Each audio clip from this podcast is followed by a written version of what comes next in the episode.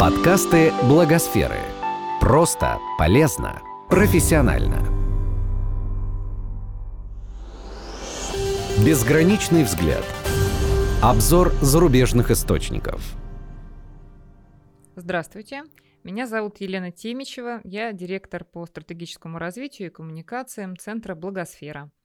Сегодня в «Безграничном взгляде» вместе с вами рассматриваем международные доклады по тенденциям в фандрайзинге, основанные на исследованиях деятельности НКО в США. Будем говорить о докладе «Состояние современной благотворительности 2019. Тенденции в поведении возвращающихся доноров», выпущенной компанией Клесси. Это американская платформа по сбору пожертвований. Все это было совсем недавно, в мае 2019 года. А еще об отчете, который называется «Эффективный фандрайзинговый проект 2018», он ежегодно выпускается Ассоциацией профессионалов фандрайзинга. Представит основные выводы докладов и прокомментирует их Анастасия Ложкина, директор отдела по развитию и привлечению средств фонда «Арифметика добра». Всем привет! Настя, ну, сначала, наверное, стоит э, представить несколько вот эти два документа, потому что, наверное, для тебя, как для профессионала, это уже известные источники, для кого-то, может быть, э, это первое знакомство. Э, Состояние современной благотворительности 2019, тенденции в поведении возвращающихся доноров. Вот такой доклад был выпущен э, недавно, и он основан на данных 15 тысяч фандрайзинговых компаний и почти 1 миллиона пожертвований, которые прошли вот через эту самую краудфандинговую платформу, представившую доклад. А отчет э, «Эффективный фандрайзинговый проект 2018» на данных более 13,5 тысяч НКО. Ну, давай, пожалуй, начнем с основных выводов этих докладов. Например, э, такой вывод. Наибольший рост пожертвований произошел за счет новых доноров. Причем есть э, показательная связь притока новых доноров в организацию э, и роста величины пожертвований в эту же организацию. Да, все верно. Э, приток доноров увеличивается в тех организациях, в которых и объем пожертвований растут. То есть чем больше организация, тем у нее положительный коэффициент притока. А чем меньше организация, тем у нее а, приток доноров меньше. Ну, то есть в среднем организации, от которых объем привлекаемых средств от 500 тысяч долларов, то у них прирост коэффициент 2,2% в год. Это значительные цифры, вот если сравнивать там с нашей реальностью. Мне трудно сказать по всем фондам, но в среднем у нас э, по арифметике добра э, прирост пожертвований в год это до 18%. Угу, угу, да, я, я думаю, что это существенный показатель. И, и есть какое-то, наверное, ограниченное количество фандрайзинговых фондов, которые могут такие показатели предъявить. Ну, если, например, так просто по моему опыту сравнивать, конечно, э, фонды с объемом привлекаемых средств от 100 миллионов рублей, у них э, прирост в год намного выше, чем тех, у кого объем привлекаемых средств до 50 миллионов рублей. Угу, ну, то есть у нас тоже работает такое соотношение. Да, да, у нас угу. такое соотношение работает, и это говорит о том, что мы в мировом тренде. А, хорошо, давай вот теперь про каналы пожертвований. Что говорят нам эти доклады о каналах и о поведении доноров? А меняют ли они, например, каналы, э, по которым они передают свои пожертвования, по которым они узнают о пожертвованиях в процессе взаимоотношений вот с одной конкретной некоммерческой организацией? Согласно докладу, 77% э, доноров, которые сделали свое первое пожертвование через мобильный телефон, свое второе пожертвование также сделают через мобильный телефон. Если человек, ему удобно делать пожертвование через э, стационарный компьютер – чаще всего он вернется через стационарный компьютер.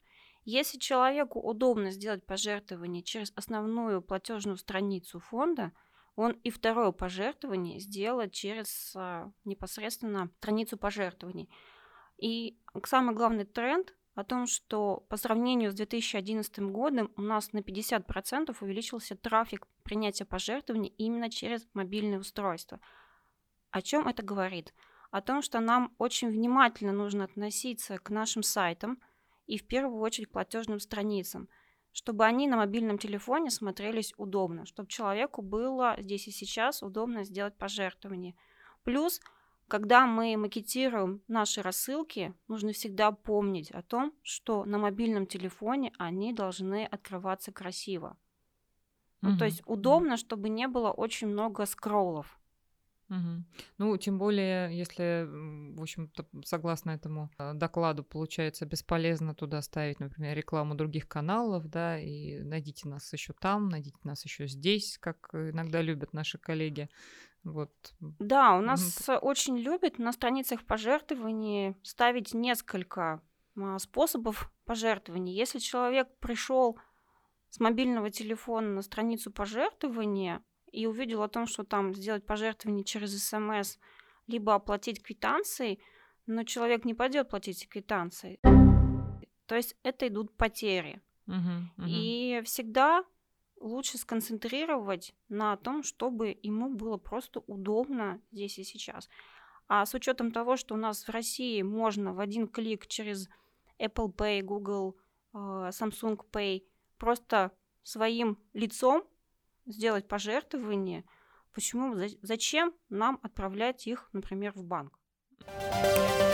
Еще такой вывод доклада, и, в общем, достаточно ну, существенный, как мне кажется, возможно, один из самых существенных, который говорит о том, что вообще-то повторные пожертвования – это история, ради которой стоит очень потрудиться, и менее половины доноров например, 2016 года сделали повторные пожертвования некоммерческим организациям в 2017 году. О чем это говорит, Настя? Это более, конечно, трудоемко, а, чтобы люди сделали, подписались на регулярные пожертвования, но именно доноры, которые подписываются на регулярные пожертвования, это те доноры, которые не просто вам доверяют, да, они могут помогать и другими способами. То есть они могут стать волонтерами, фандрайзерами, они могут расширить ваши сообщения в социальных сетях, да, то есть фандрайзерам нельзя останавливаться на том, что «Эй-эй-эй, у нас это, человек подписался на регулярное пожертвование, и все, я сделал хорошую работу». Нет.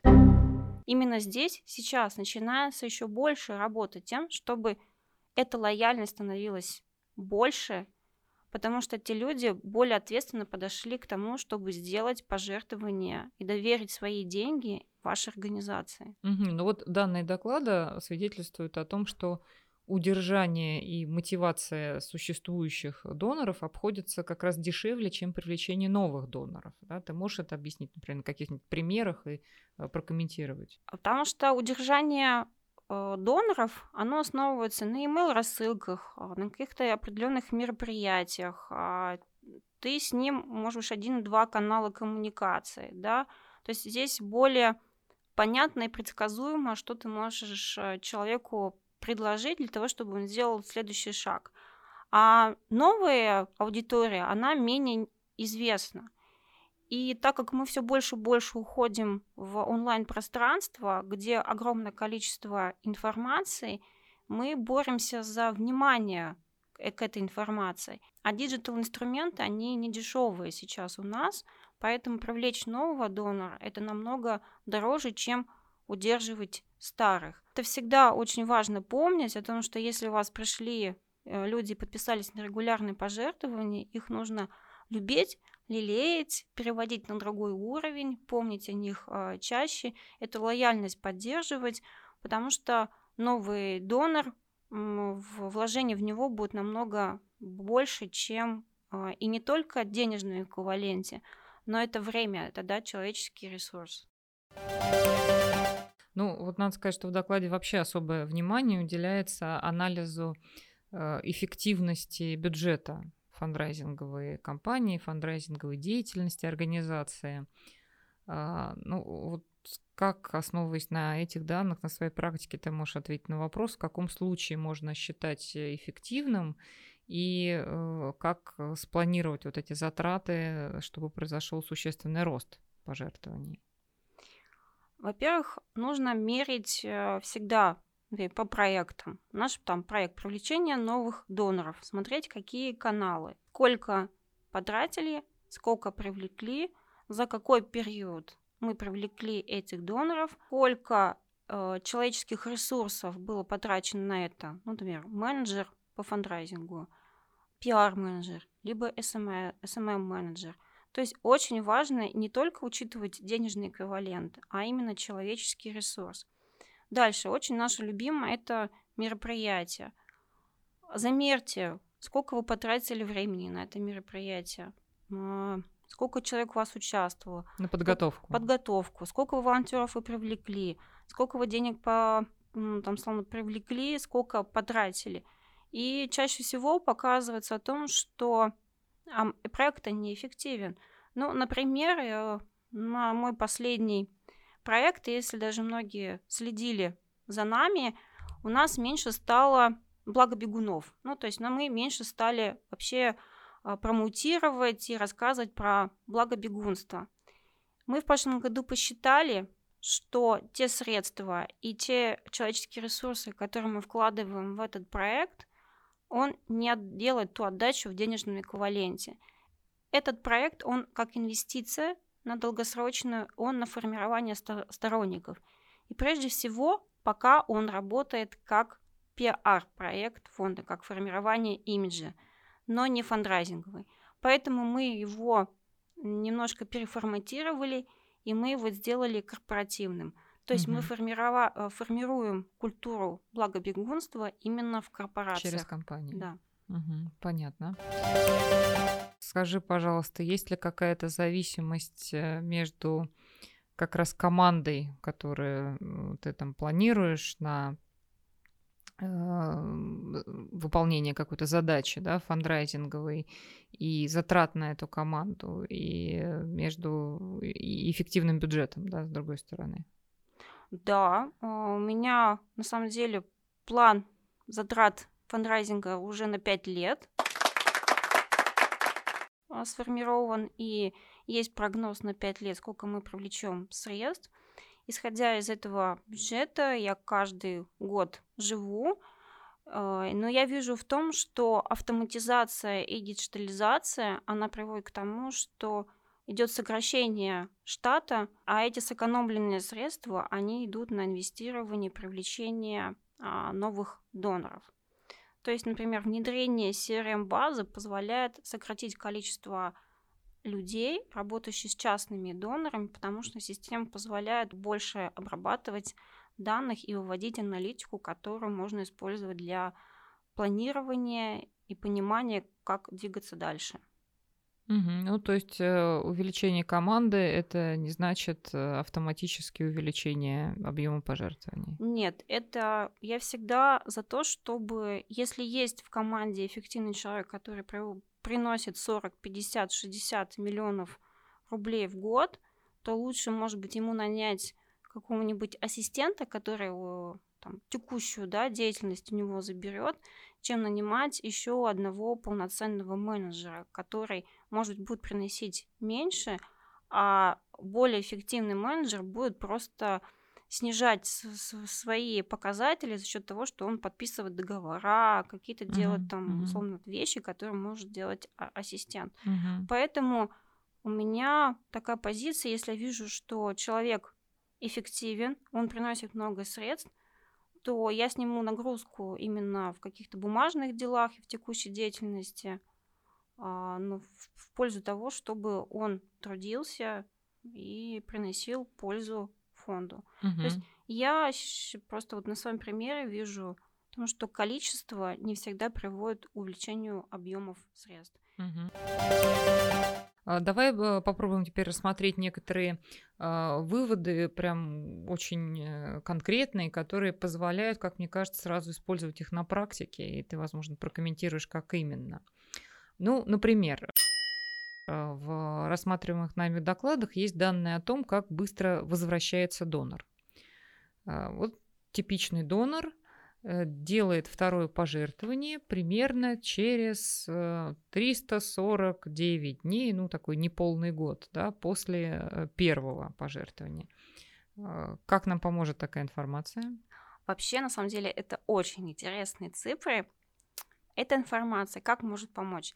Она поможет сформировать план коммуникаций, план рассылок, да, которые именно говорят о том, что ты можешь не каждый месяц просить, просить, просить денег, а можешь человеку рассказывать, как работают его деньги, а, как работает фонд, вообще про благополучателей, про проблему, про то, как значимость человека в решении данной проблемы и подводить его уже к этому сроку, к тому, что его вклад важен для дальнейшего развития того или иного проекта. Да? Мгм, То есть мгм. это с одной стороны. С другой стороны, это позволяет прогнозировать, а сколько мы соберем средств. То есть э, в моей практике у меня прям помесячный план, сколько мы должны собрать по каждому каналу, по каждому проекту. И мы смотрим вот эту динамику, чтобы потом на следующий год спрогнозировать, а сколько мы сможем принести там в первом квартале, во втором квартале. Такое сравнение даже внутри себя позволяет э, более управлять и быть спокойным, да, не в состоянии стресса, что мы что-то делаем не так, либо денег меньше, либо доноры стали хуже. Мгм. Нет, это прогноз, определенный прогноз действий. Мгм, мгм.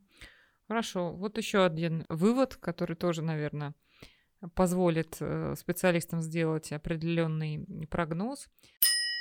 А, Донор, который подписался на автоплатеж, возвращается быстрее, а именно через 4,5 месяца, чем тот, который сделает второе пожертвование через год. Да, это тоже достаточно очень важный э, вывод. Он для нас интересен э, в чем? В том, что не надо с первого же месяца, когда человек подписался, просить его подписаться на ежемесячное списание, а подвести его к этому, например, через три месяца. И в первый раз попросить на подписаться на ежемесячное списание через три месяца. Мгм, мгм. То есть вот благодаря то есть, э, этой аналитике можно выстроить цикл донора, сформировать цикл донора. Потому что а, у нас до этого, который я до того, как прочитала этот доклад, у нас цикл строился через 6 месяцев. Мгм, Подвести человека к ежемесячным списаниям. мгм. Сейчас ты попробуешь э, сократить Я- дистанцию, да? Я попробую протестировать и сократить дистанцию. Мгм, мгм. Хорошо, в заключение давай затронем еще одну модную тему, которой тоже уделили внимание в этих докладах, а именно волонтерский фандрейзинг. Ну вот ни шатка, ни валка, он развивается и в России, и э, доклад приводит интересные данные. Эффективнее привлекать волонтеров-фандрайзеров именно из числа доноров организации, причем возвратных доноров. Да, возвратные доноры э, собирают средства в два раза больше, чем те волонтеры-фандрайзеры, которые ну, пришли вот с первого раза собирать. Мгм. Это доказывает почему? Потому что они уже прожили с вашей организацией определенное время. Они прониклись, они ответственны к тому, что если они взялись собирать эти средства, они необходимо им собрать.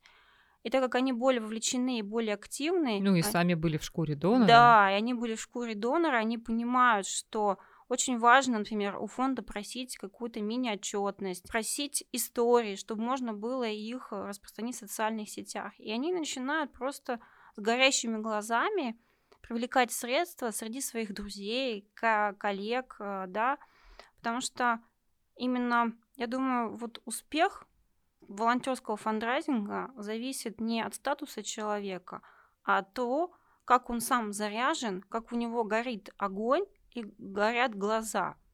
Ну и в этом смысле, конечно, если он сам это не попробовал, у него нет такой практики, да, то сложно зажечь этим других. Да, логично.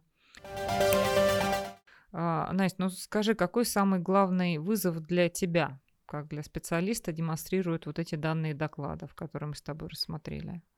Главный вызов — это в новом информационном потоке привлечь все новых больше доноров, используя диджитальные инструменты. Это вот реально тот вызов, который стоит перед нами, и что фандрайзерам нужно перестраиваться, да, что мы должны быть еще более гибкими, еще больше такой измерять, да, и новых показателей измерения. То есть э, мы переживаем новую эпоху.